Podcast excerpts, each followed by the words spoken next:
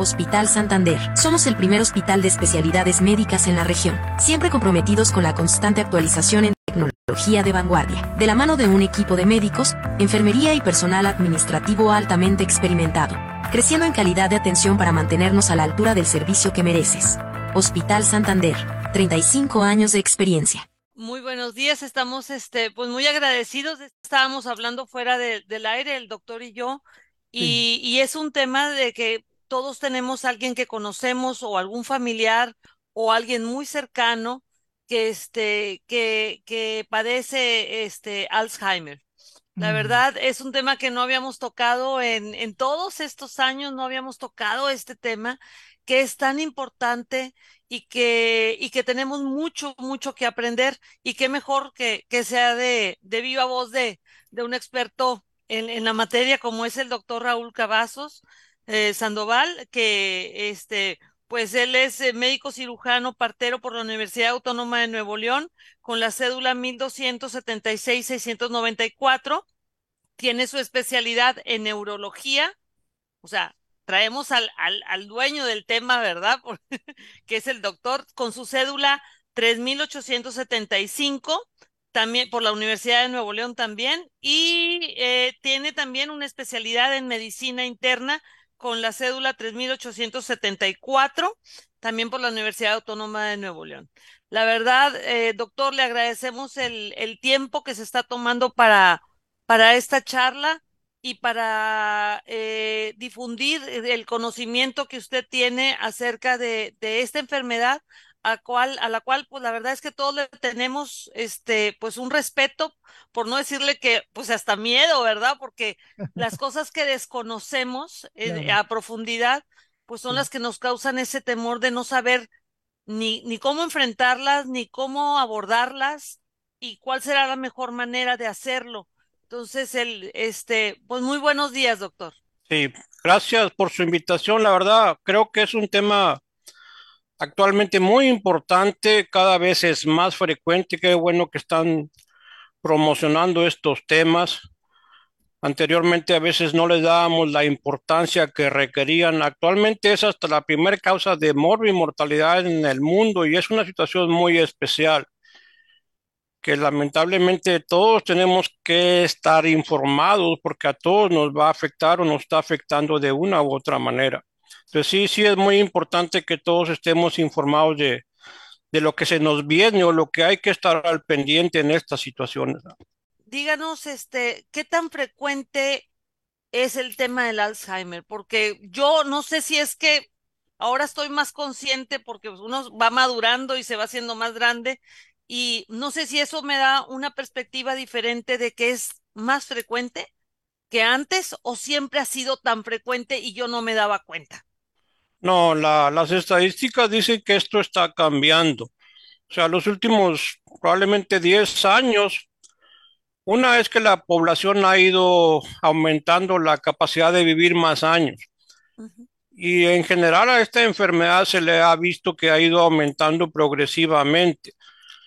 Eh, es más, tenemos lamentablemente un pronóstico muy severo para dentro del 2050 de haber una cantidad increíble de personas con Alzheimer. Se supone que ahorita actualmente, por ejemplo, en, en el país hay, vamos a decir que en promedio un millón en general.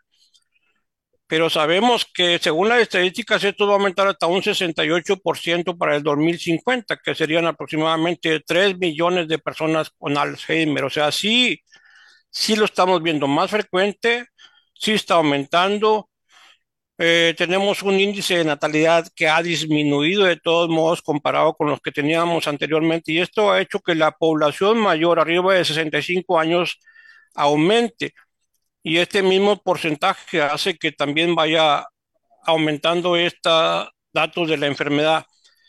Y sabemos que, por ejemplo, arriba de los 65 años, un 10% de la población puede sufrir enfermedad de Alzheimer si uno llega a los 80 años, hasta el 80% de la población puede sufrir de Alzheimer. Entonces sí tenemos datos muy importantes y muy alarmantes por todo lo que implica esta enfermedad. No es de que alguien tenga una enfermedad, ya hay que darle una medicina y, y se acabó el problema, sino todo lo que implica cuidar a esa persona. Ahora, el detalle también es que hay personas relativamente sanas que pueden vivir con esta enfermedad 10, 20 años, ¿sí? Y es un trabajo de tiempo completo para los cuidadores, que es probablemente el problema más importante, de los problemas más importantes que tenemos ahorita.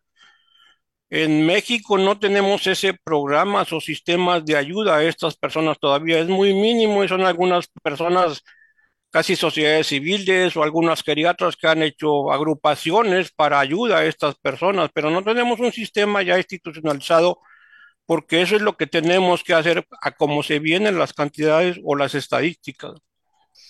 Doctor, y, y qué, pero eh, eh, ¿qué es lo que causa el Alzheimer? Y, y, es más frecuente en hombres, en mujeres. Hay algunas condiciones que, que favorecen la presencia del Alzheimer ah, en determinadas edades o, o no. Y también me preguntaron, porque estuve diciendo que íbamos a tener este tema, lo estuvimos eh, difundiendo, y me preguntan que si la demencia senil es lo mismo que el Alzheimer. Ok, la demencia senil es un término que ya no se usa.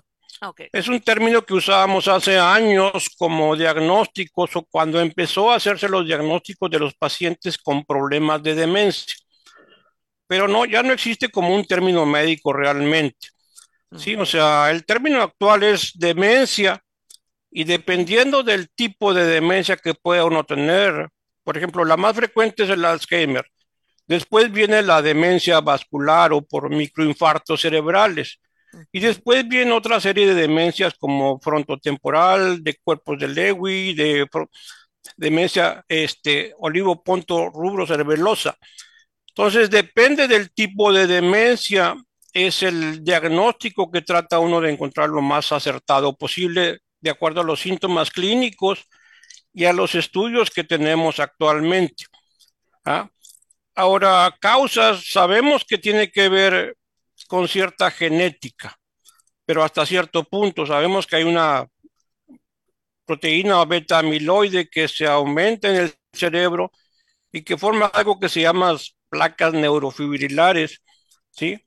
Y que algunos pacientes que tienen una, un gen de la apoproteína E4 pueden estar más en riesgo de desarrollar la demencia tipo Alzheimer. Pero tenemos una situación que no todos los pacientes están con esa apoproteína y que no todos van a desarrollar Alzheimer. Entonces no tenemos una manera de específica y segura de decir ah, si nos va a dar o no nos va a dar o, o esta persona le va a dar Alzheimer. Sí sabemos que si tenemos familiares y si tenemos esta apoproteína en la sangre positiva, el riesgo nos aumenta como un 20% de que pueda darles Alzheimer, pero no necesariamente. Entonces sí es una situación delicada porque todos los que tenemos familiares estamos con la angustia de qué va a pasar o qué nos va a pasar si vamos a llegar a esa situación. Es más frecuente en mujeres. Algunos dicen que es porque las mujeres viven más años, pero no hay una causa muy clara así genética o hormonal en cuanto a por qué es más frecuente en mujeres que en hombres. Perfecto, ¿no? Pues este, sí, sí, sí nos, este, ¿cómo decirle? No quiero decir que le nos alerta, pero también nos hace conscientes de, de, esta situación de, de que no es precisamente eh, pues un proceso mm, sencillo, va a ser, es un proceso complicado.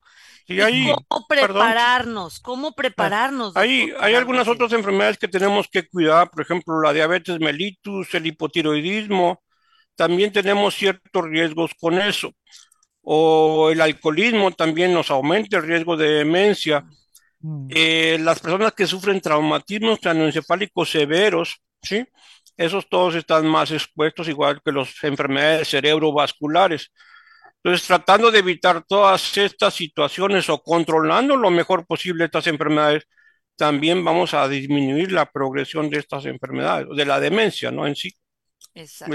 Es, importante cuidar todos esos aspectos, no es nomás de, de la enfermedad como tal hasta donde sabemos ahorita, porque no tenemos un factor 100% específico de qué es lo que la está causando. Entonces, hasta donde tenemos, tenemos que vigilar toda la situación médica o física de las personas para tratar de, de mantenerlos lo mejor posible y evitar que se vaya a presentar esta enfermedad. Entonces, desde que somos jóvenes tendríamos que pensar, sí, en alimentarnos bien, en tener una vida eh, lo más sana posible físicamente y también mantener la mente ocupada, o sea, eh, trabajar, desarrollar, aprender cosas. Este, estaba leyendo y no sé si es qué tan cierto sea, a lo mejor es un mito, pero que el tema de aprender nuevos, nuevos temas, por ejemplo, un idioma, una habilidad, una, una manualidad, eso favorece o no favorece. No sé si es, le digo, no sé si es un mito porque lo he leído en varios, en varias situaciones, pero qué mejor que usted no lo, nos, nos despeje las dudas, doctor. Y todo, todo va a favorecer, todo lo que hagamos para mantenernos activos, para desarrollar nuevas actividades, va a ayudar en algo que se llama reserva cognitiva cerebral. La gente que estudia mucho, por así decirlo, que se prepara y está leyendo constantemente, supone que tiene una reserva cognitiva alta.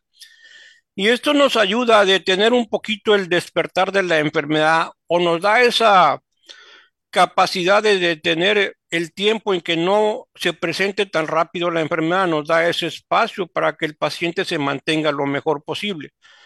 Realmente el mantenerse activo, cualquier tipo de actividad que nos guste y que nos haga estar atentos, hacer actividades nuevas, todo eso va a ayudar. No creo que haya hasta ahorita o no hay nada es claro de que alguna cosa en específica es la que tenemos que hacer. Yo platicaba precisamente antes de esto de que, por ejemplo, en México tenemos una situación especial. No es de que vayamos a poner a los pacientes que tienen ahorita 70 años a jugar con la tablet. Ellos no están acostumbrados, ellos nunca la han usado, para ellos eso no tiene importancia. Más bien ahí lo que tuviéramos que hacer entre todos es mantener a esas personas activas y activas significa tener que sacarlas de la casa, llevarlas con nosotros, hacer cosas, lo que sea que a ellos les guste y, algunas otras cosas para mantenerlo activo. Lamentablemente no estamos haciendo eso, lo estamos mandando a un lugar en la casa a que estén ahí, porque todos andamos ocupados y, lo más difícil es, es tratar de mantener a esas personas activas porque no hay suficientes personas para hacerlo. Sí, este es, es complicado, pero la verdad es que va a ser más complicado, serían, es una alternativa lo que se está haciendo, decir, bueno, para que no se mueva, no se vaya a caer, ahí que mm. esté sentadito y ahí que esté viendo la tele o que esté escuchando música, pero ahí está. Pero más lejos de hacerle un bien, estamos haciéndole, pues, este, pues que se deteriore más y también nos estamos perjudicando a nosotros porque más pronto seguramente requerirá de, de más apoyo.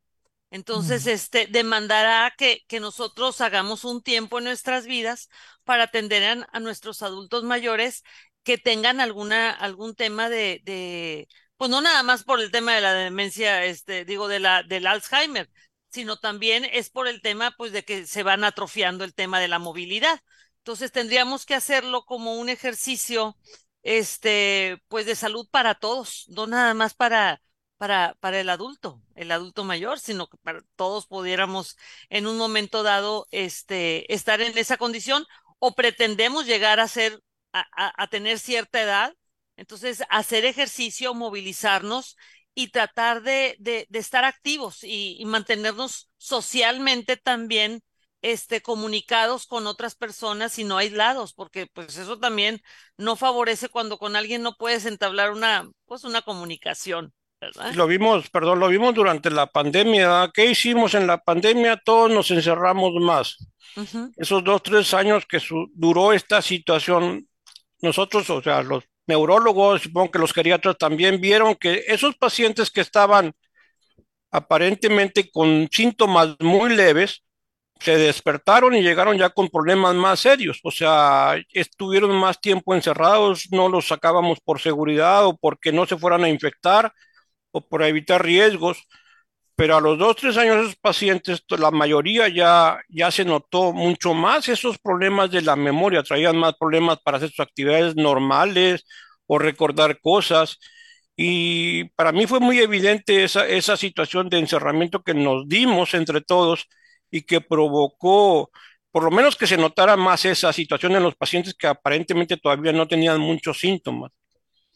Oiga, doctor, ¿y, y el y qué, cómo, eh, cuáles son las pruebas que se hacen para poder eh, pues eh, diagnosticar que se tiene, que lo que padece la persona es Alzheimer y qué tan importante es tener el diagnóstico definitivo de, de esta enfermedad? Sí, es una situación muy especial. Primero tiene uno que hacer una historia médica completa como todas las historias de medicina, lo más completa posible. Y ver eh, lo que sucede con esa persona o lo que está sucediendo con esa persona, con la persona que vive con ella. Al principio de la enfermedad el problema es que casi no nos da síntomas y es muy difícil detectarla aún con los estudios que tenemos actualmente, no hay un estudio que nos diga si tenemos o no tenemos Alzheimer. Y a veces se confunde esta situación. Hay algunos estudios ya funcionales o como la resonancia funcional o la tomografía por emisión de positrones que nos van a dar algunos datos de hipometabolismo en algunas áreas del cerebro pero tampoco es 100% específico que nos ayudan a decir que sí tenemos la enfermedad. Y la otra situación es que no tenemos en todos lados estos tipos de estudios. Los otros estudios que existen, médicos, por así decirlo, es ir a tomar una cantidad de líquido cefalorraquídeo y ver si hay aumento de una proteína beta amiloide o de proteína tau que tienen que ver con el diagnóstico de esta enfermedad. Entonces, prácticamente el diagnóstico aquí en la mayor parte del mundo es un diagnóstico clínico y nos basamos principalmente en ciertas pruebas psicológicas y en lo que nos están contando los familiares de los pacientes, porque es bien importante. Al final de cuentas, el que vive con la persona es el que se da cuenta de lo que está pasando realmente. Es muy difícil que uno como médico en 30 minutos se dé cuenta de lo que realmente le pasa en la vida diaria del paciente. La persona que lo conoce, que ha conocido toda la vida o convivida, se da cuenta de esos pequeños detalles que empiezan a suceder. Desde se me olvidó la cartera, no supe dónde la dejé, o las llaves se me perdieron ya varias veces, o de repente no supe cómo abrir la puerta de la casa, a veces son nomás pequeños olvidos que uno no les da importancia. Y el detalle es que la mayoría yo creo que no queremos verlos. Una vez como hijo o como familiar de alguien tratamos de decir que, que es la demencia senil o por la edad, por así decirlo, como diría la gente. Pero entender que, que esos pequeños detalles son los que tenemos que empezar a poner atención porque ahí es donde debemos actuar lo más pronto posible. Ya cuando tenemos esos datos clínicos de que el paciente olvida cosas, eso ya significa un tiempo muy prolongado que empezó la enfermedad realmente. Ya tenemos entre 5 a 10 años que empezó la enfermedad hasta donde sabemos. No significa que en ese momento está empezando la enfermedad y ese es parte del problema que tenemos ahorita de cómo hacer diagnósticos más tempranos para ver si los medicamentos con los que contamos actualmente realmente nos pueden servir para detener la enfermedad. Y luego hay una serie de pruebas psicológicas desde algo muy simples como el mini mental o la prueba de reloj o el sistema MOCA, que nos ayudan en la práctica clínica normal de consultorio para valorar estas situaciones de la memoria. Hay otras pruebas un poquito más complejas que duran más tiempo, hasta una o dos horas, que los hacen los neuropsicólogos, que son un poquito más extensas, que también es importante entender que esto es un trabajo de equipo por todo lo que implica el deterioro de las personas o lo que implica el diagnóstico de esta enfermedad. Eh, a veces se pueden hacer estas pruebas, a veces no. Tenemos problemas también porque a veces no hay suficientes lugares donde hacer las pruebas más complejas neuropsicológicas, por ejemplo, aquí en Reynosa. Pero sí es importante que estas se puedan hacer porque es un, un diagnóstico en conjunto para poder llegar a algo más seguro y tener la decisión de qué va a pasar o qué es lo que va a suceder con el paciente. Sí, es, es, algo que, nos pasa todos los días. Una es, llega el familiar con su paciente y dice, no, pues se le olvidan poquitas, poquitas cosas, doctor. Y le empieza uno a preguntar, y los familiares como que se ponen a la defensiva con uno cuando está preguntando cosas. No, no, pero es, no es tanto, es poquito, nomás son de vez en cuando. Y no, no se trata de que uno quiera, eh, vamos a decir, hacer las cosas más grandes, sino trata uno de entender toda la situación que está pasando todos los días o tratar de, de los datos más importantes para ya uno orientarse en qué tanta está la situación. Porque se supone que para cuando llegan con uno al diagnóstico, ya el paciente tiene en general casi una demencia moderada, por así decirlo. Ni siquiera está leve, porque ya cuando uno les pone atención como familiar, ya está viendo uno demasiadas cosas. O sea, ya está viendo que a veces no sabe cómo manejar o se pierde o andaba en la tienda y se le perdió el carro y no supo dónde lo dejó o no se acordaba si, si había ido en carro o no. O situaciones de esas que, que, que a veces decimos, no, es que porque está grande. Y, y, eso es algo que me pasa todos los días. Es, es, una situación de que tenemos que reeducarnos todos para poner atención y esto tenemos que hacerlo ya porque esto se nos, se nos viene en forma muy importante, como les decía, o sea, cada vez es más frecuente, cada vez necesitamos más gente que los cuide, que no tenemos suficiente personal. El tema del día de hoy es tan importante. Hoy se conmemora, eh, es el Día eh, Mundial del, del Alzheimer, este, y es por eso que estamos hablando de este tema. Y hagamos, aprovechemos el tema ahorita que vamos a hacer de la pausa para reflexionar un poco de cómo nosotros, en estas condiciones que ahorita estamos escuchando, aprendiendo, qué es lo que tenemos, cómo nos podemos preparar para ser unos buenos cuidadores o tratar de retrasar en la medida de lo posible, si es que hay algo, el, el mm. tema de la presencia del Alzheimer. Pues estamos buscando eh, crear conciencia de, de, esta, de esta enfermedad y, y bueno, y, en, y, y aprender de ella, de, de cómo se van a presentar los síntomas para poderlos ir identificando lo más oportunamente posible. Este, la negación, pues obviamente no, no va a resolver absolutamente nada. Este, cuando decimos que, pues no, es que está grande, no se le olvidan las cosas, no, es una enfermedad. Bueno, descartemos si es una enfermedad o no es una enfermedad, porque también cuando uno le pone un nombre y un apellido a un padecimiento, puede eh, saber cómo lo va a atender. No sé si para esto hay, hay alguna, algún tratamiento como tal, pero cuando menos en la preparación en la casa, pues tendría que haber ciertas modificaciones que tendríamos que considerar, como es el que siempre esté acompañado, que no vaya a omitir, pues dejar, no sé, la llave de la estufa abierta o la regadera o el, no sé, algunas, algunas situaciones que lo puedan poner en peligro a nuestro familiar o a nosotros mismos también. Entonces, doctor, yo quisiera preguntarle, ¿hay algún tratamiento para, para las personas que ya están eh, diagnosticadas con Alzheimer? ¿Hay alguna algo que pudiéramos este, nosotros considerar que le puede favorecer al paciente y que podamos como familiares ayudar? Sí, habíamos comentado que hay las diferentes situaciones de cómo ayudarlos. Una es mantenerlos activos al paciente, tratar de no aislarlos, ¿sí? Entre más uh, actividades podamos involucrarlos a ellos, que hagan ciertas cosas que les gusten, mantenerlos activos, sacarlos, no tenerlos encerrados. Eso es una manera que probablemente todos podamos ayudar al paciente. Y como habíamos comentado, es muy difícil que una sola persona pueda hacer todo eso.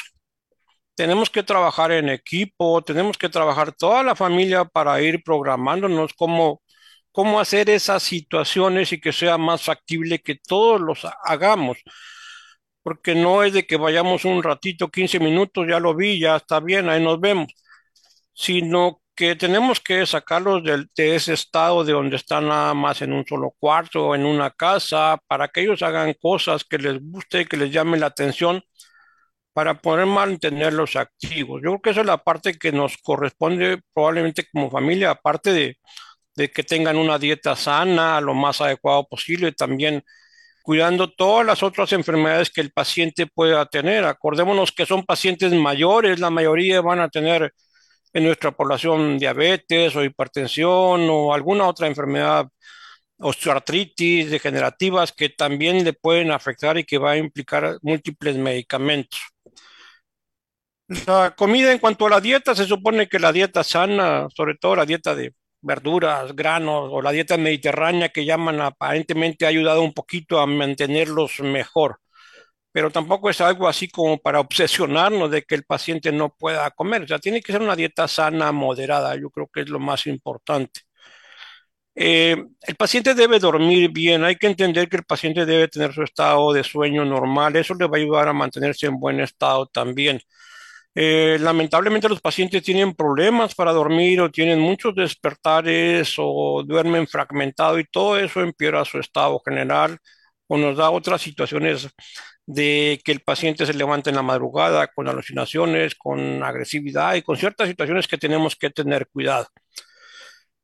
En cuanto a tratamientos para la enfermedad como tal, tenemos ahorita en por medio cuatro o cinco medicamentos autorizados que nos pueden funcionar. Ahora, ¿en qué nos pueden funcionar?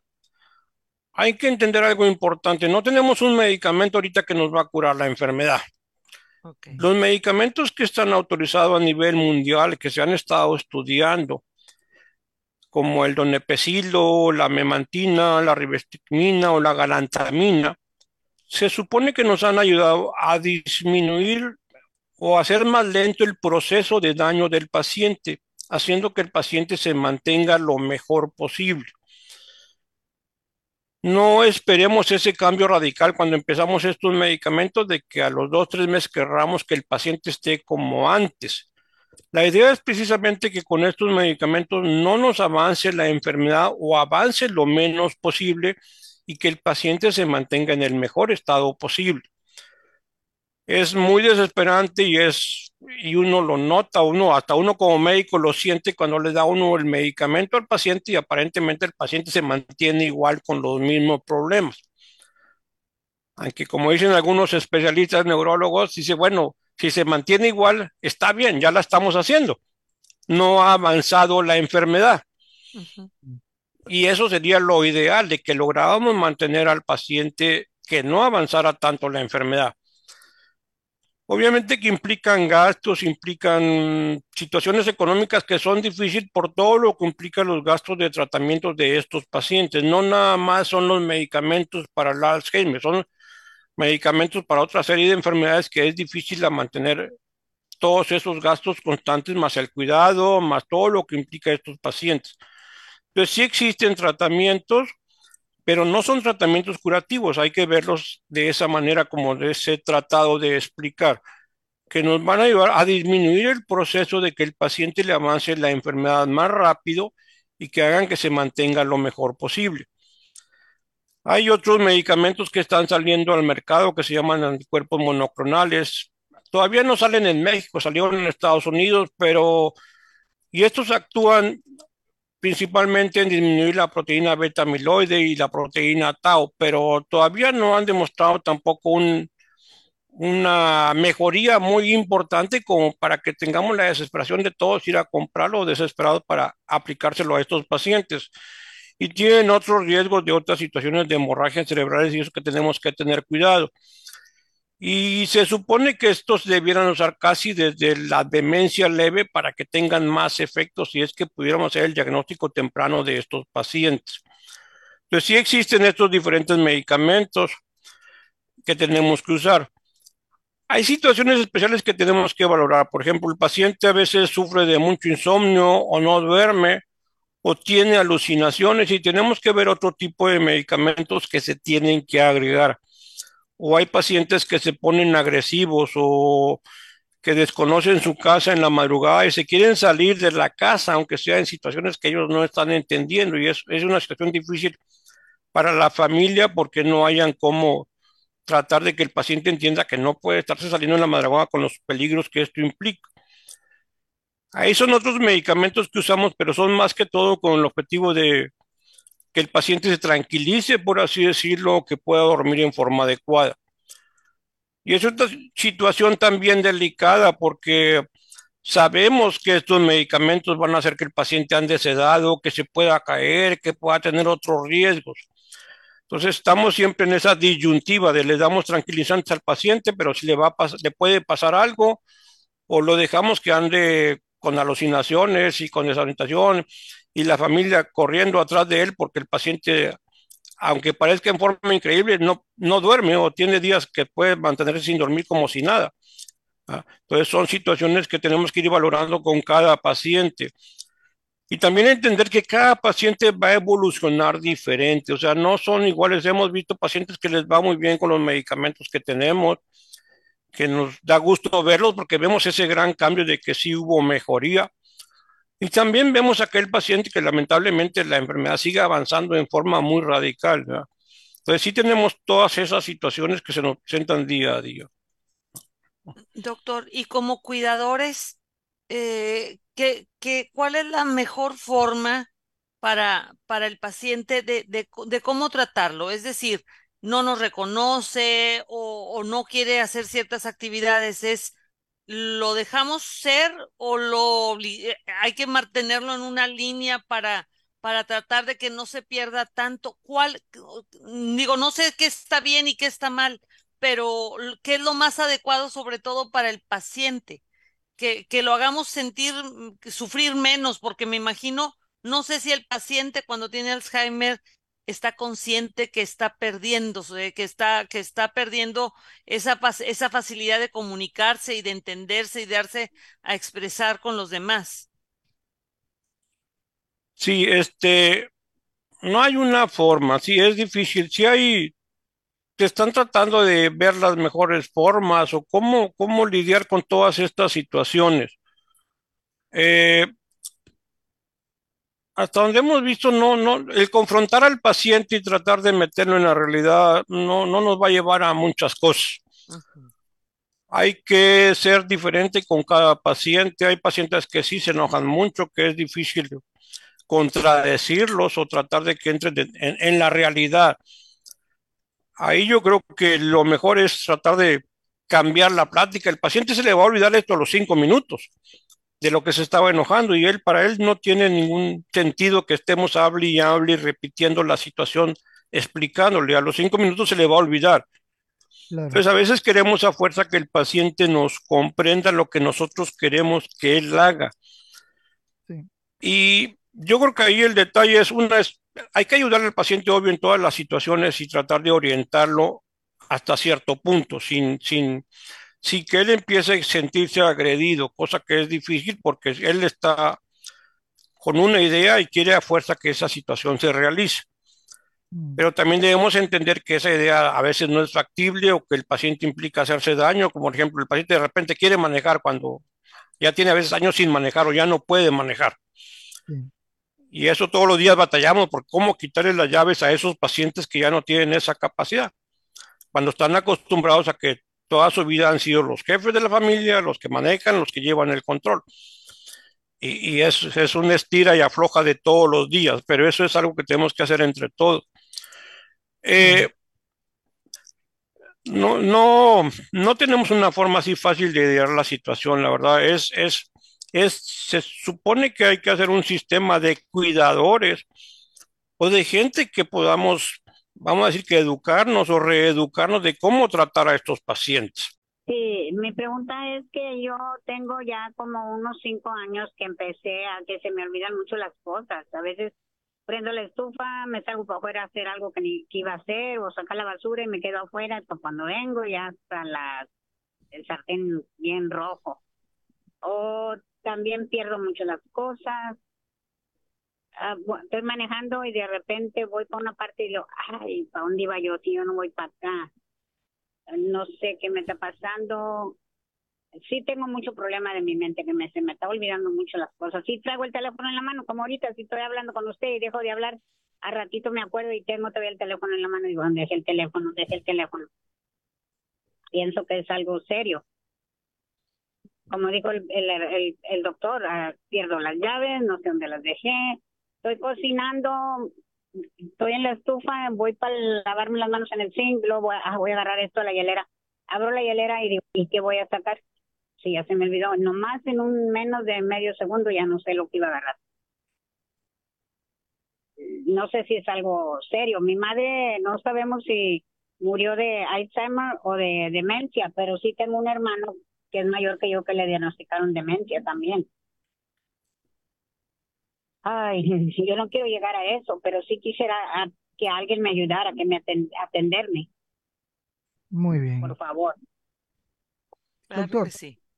Sí, este, sí, obvio que sí trae problemas de la memoria. Tiene que hacerse una evaluación completa para, para poder definir la situación de ella, si está en algo que se llama deterioro cognitivo leve o ya está un poquito más avanzada la situación, pero es una, se tiene que valorar todos los detalles, hay algunas evaluaciones neuropsicológicas para, para descartar en qué estado está ahorita, algunos estudios de imagen como tomografía o resonancia, pero acuérdense también, quería aclarar esta situación, los estudios de imagen que tenemos actualmente no nos hacen el diagnóstico de esta enfermedad, porque a veces se confunden, las personas creen que si uno les manda a hacer un estudio de tomografía o de resonancia magnética es para que ese estudio nos diga, sí, sí tiene Alzheimer. Son estudios para descartar otras causas de problemas de la memoria, desde problemas de vasculares, de microinfartos, problemas de tumores, de hidrocefalia y otras enfermedades que se nos pueden confundir con síntomas semejantes a la demencia. Esta paciente, esta señora, si tiene antecedentes y trae estos problemas, sí se necesita atender, necesita una evaluación completa por un geriatra, un neurólogo, para que pueda hacer ya con un diagnóstico lo más exacto posible.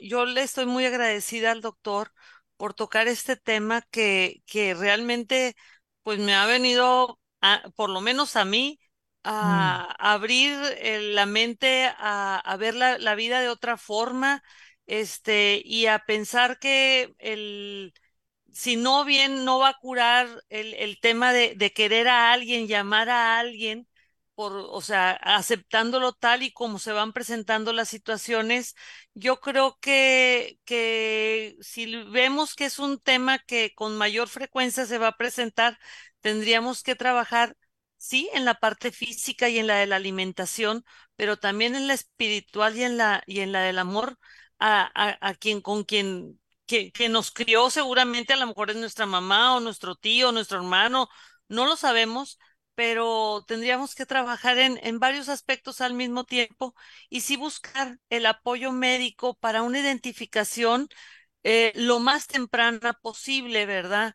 Estar atentos a, a, nuestro actuar eh, con la finalidad de, como dice el, doctor, si es un tratamiento que viene es cierto que no nos va a curar, pero si pudiéramos hacer el tomar algún medicamento que pudiera a lo mejor retrasar un poco y eso sumarle actividades y el estar más, más presente con nuestra familia, salir y, y todo, bueno, pues hacer todo lo que esté en nuestras manos para tener una vida pues este un poco más este perdurable y disfrutable y, menos pesada para, para quienes queremos también. Este, yo creo que, que, que todos queremos este, estar, no quisiéramos estar en esa disyuntiva, ¿verdad? De, de, de una situación así, pero, pero aprendamos también que las lecciones de la vida son estas y tiene la, la, vida está hecha de momentos muy satisfactorios y otros complejos que nos dan oportunidades de crecer en, en, en, en, otras formas. Entonces, doctor, no sé si usted nos quiera dar algún mensaje, alguna recomendación. Es importante que todos nos demos el tiempo y la paciencia de cuidar a estas personas. Lo que dijo usted es muy importante, o sea, tenemos que retribuir algo de lo que nos dieron durante toda la vida. No podemos dejarlos solos en el rancho o en la casita porque ellos aparentemente no se quieren salir y nosotros fingir como que no está pasando la situación. Así es. Tenemos que entender que debemos o disminuir nuestro trabajo para darnos tiempo de apoyarlos a ellos y cuidar todas esas situaciones de riesgo. Y creo que todos debemos tratar de organizar también más sitios de cuidados para estos pacientes. O sea, eh, no hay que verlo tampoco como algo malo. La, nuestra sociedad mexicana no está acostumbrada a que un paciente se vaya a un asilo. Pero si ese paciente va a estar más cuidado, con más atención, a que esté en su casa atendido por su pareja que también tiene 70 años, no es lo más adecuado vamos a enfermar también a la pareja porque es muy agotador cuidar a estos pacientes. Y tenemos que hacer conciencia, no se trata de que no los querramos ni que el amor de nosotros haya disminuido, sino que tenemos que ayudar a la otra persona que está con él también. No hacerle o pensar que esa persona tiene 20 años como para que pueda estarlo cuidando constantemente. Entonces tenemos que valorar todas estas situaciones porque eso cada vez es más frecuente, cada vez vemos más personas viven solas, como les digo, y es lamentable. A veces la, una familiar o dos entienden, los demás no quieren entender. Aunque podamos tener mucha familia, a veces no todos comprenden la situación o no se dan el tiempo. Y tenemos que, que darnos el tiempo. Digo, es la persona que nos crió, que nos atendió, que nos dio parte de todo lo que estamos llevando a cabo. Entonces tenemos que devolverles algo y estar muy al cuidado de ellos dentro de lo que podamos todos.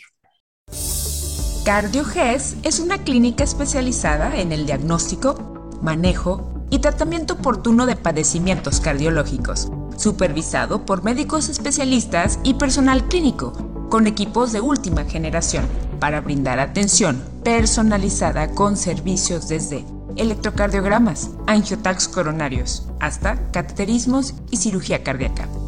En Hospital Santander, CardioGES protege tu corazón.